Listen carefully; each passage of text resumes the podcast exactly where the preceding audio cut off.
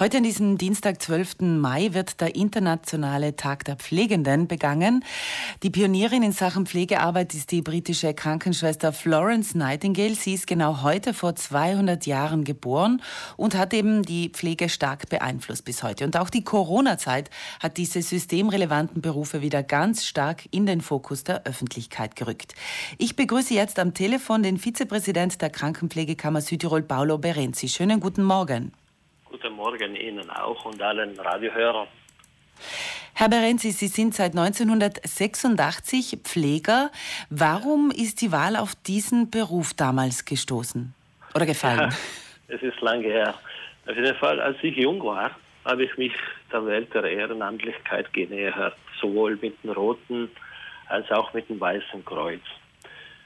Es war wirklich was Neues für mich. Und auf diese Weise habe ich einen Aspekt der zwischenmenschlichen Beziehung kennengelernt, der für mich total neu war und der mich sofort faszinierte.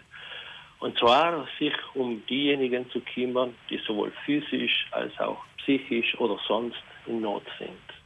Also das hat Sie fasziniert, dieses Menschen helfen können. Richtig.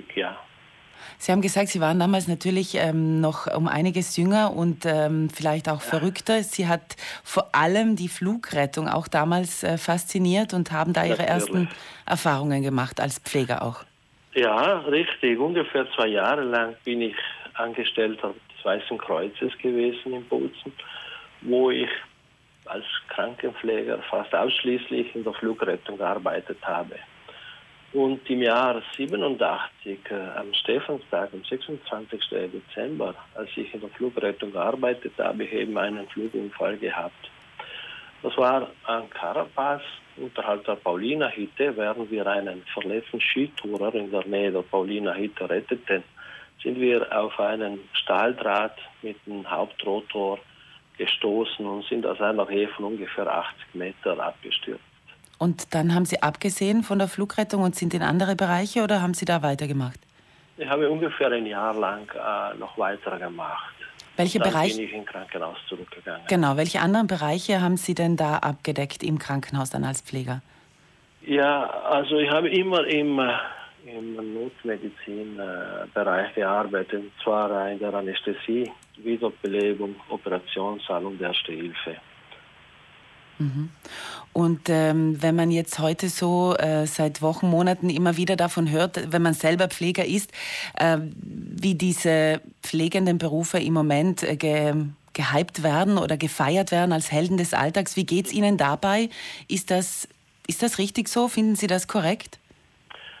Ja, das ist eine gute Frage. Also ein Held ist als Definition eine Person, die eine Heldentat, also eine besondere außer alltägliche Leistung vollbringt. Ne?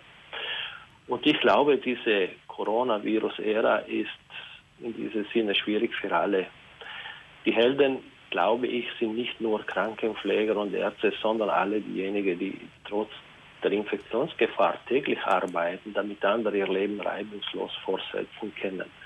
Natürlich ist es für Krankenpflegepersonal und sanitäres Personal in allgemeine riskanter, weil sie in direkten und engen Kontakt mit Covid-positiven Patienten arbeiten. Und das hat natürlich auch im Privatleben einen Einfluss. Es gibt zum Beispiel zahlreiche Kollegen und Kolleginnen, die entschieden haben, sich von der Familie provisorisch zu trennen, um ihre Angehörigen von einer möglichen Coronavirus-Infektion zu schützen. Und das ist natürlich eine außergewöhnliche Situation für uns alle. Sie haben auch gesagt, in diesen Wochen mit äh, Schutzkleidung und, und einfach, äh, man hat viel mehr Distanz zu den Patienten. Es hat sich dadurch auch die Kommunikation, äh, die ja ganz wichtig ist, mit den einzelnen Menschen zu führen, die hat sich verändert. Richtig, ja. Die Kommunikation und die Empathie ist für uns Krankenpfleger sehr wichtig. Also es ist ein Kernpunkt unserer Arbeit. Und äh, diese Barriere, die auf einmal entstanden sind, machen uns äh, diese Aspekte des Berufes natürlich viel schwieriger, indem wir nur mehr einen Blickkontakt zu den Patienten haben.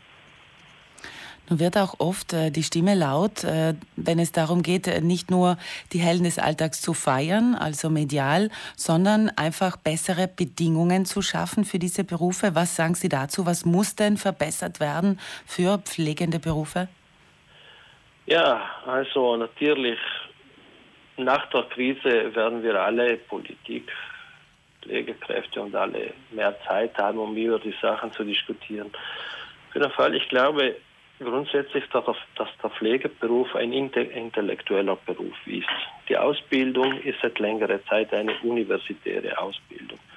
Und ich glaube, dass wir Pflege möchten, dass die Fähigkeiten und Fertigkeiten, die die Pfleger beherrschen, nicht nur potenziell bleiben, sondern von den Strukturen, von Arbeitsgebern, in denen wir arbeiten, auch als solchen anerkannt und geschätzt werden. Auch monetär? Also auch monetär natürlich, ja.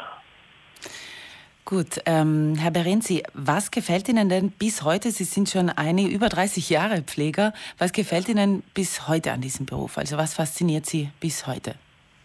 Ja, der Pflegeberuf in sich ist ein sehr anregender Beruf, denn die Situationen und die Probleme, mit denen wir tagtäglich konfrontiert sind, sind immer unterschiedlich, immer neu und erfordern personalisierte und gut durchdachte Antworten. Ähm, ich kann nur sagen, dass bei mir nach über 30 Jahren Beruf Leidenschaft und Neugierig noch lebendig bleiben. Und so wie bei mir auch bei vielen anderen Kollegen. Und diese Aufgaben, die Sie erfüllen, kann kein Computer jemals äh, erledigen, oder? Ja. Also, wenn ich zusammenfassen kann, es geht hauptsächlich darum, Wertschätzung zu erfahren in vielerlei Hinsicht, in, aus verschiedenen Bereichen.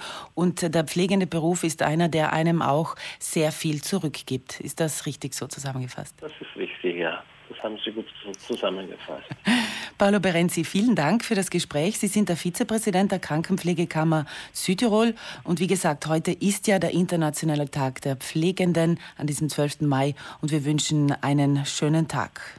Danke auch. Ein herzliches Dankeschön auch an alle Kolleginnen und Kolleginnen, die in dieser Krisensituation ihre Energie nicht geschont haben und allen die Bedeutung und Wichtigkeit der Pflege gezeigt haben. Danke von Herzen.